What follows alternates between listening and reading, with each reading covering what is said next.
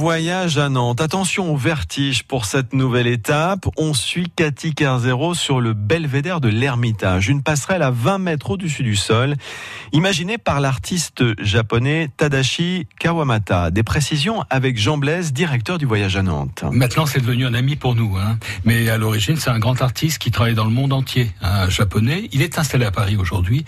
Et on avait une première expérience avec lui qui a été formidable. C'était l'Avo.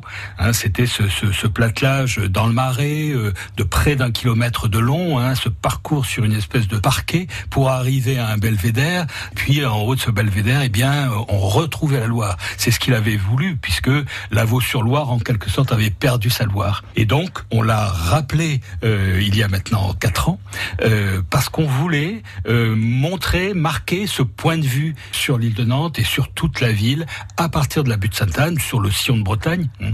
Et bien évidemment, on a tout de suite pensé à lui. Il est venu, il a vu, il a pris, il a travaillé, il nous a proposé une esquisse, et on a mis trois ans pour construire, fabriquer ce belvédère qui aujourd'hui est ouvert euh, tous les jours de, de, de 10h à 19h.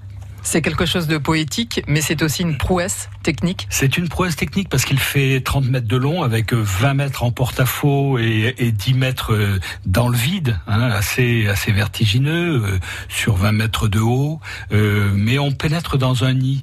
C'est un long couloir, comme il l'avait fait à Lavaux. Et puis au bout de ce couloir, tout d'un coup, apparaît cette vue, comme une apparition très forte. Et on est euh, dans un nid protégé par ces planches de bois qu'il a lui-même euh, assemblées voilà, on est au-dessus de la ville, on voyage dans notre propre ville. En tout cas pour les Nantais et pour les visiteurs de l'extérieur, c'est une façon de découvrir Nantes aussi assez fantastique. Un nid énorme à partir duquel on découvre la ville.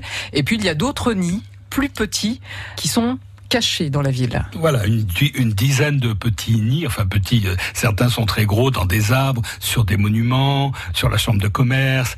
On peut aussi parler du lieu unique, sur la tour du lieu unique. Voilà, c'est une façon pour lui de marquer sa présence. Et on avait aussi envie, comme on l'avait fait pour Philippe Ramette l'année dernière, de demander à un artiste d'être présent un peu dans toute la ville, un peu partout dans la ville. Quand on parle de nids, ce sont des nids monumentaux en, en planches, en, en fait. Planche hein. Ce sont des amoncellements oui, de, oui. de planches. Exactement et on ne peut pas y accéder. Celui de l'Ermitage, on peut évidemment y accéder, mais les autres, non. Ils sont là simplement pour marquer une présence, pour dire que quelque chose s'est passé dans la ville. Et puis pour jouer aussi, puisqu'on joue à, les retrouver, peut-être à les et identifier. On joue à les retrouver, bien évidemment.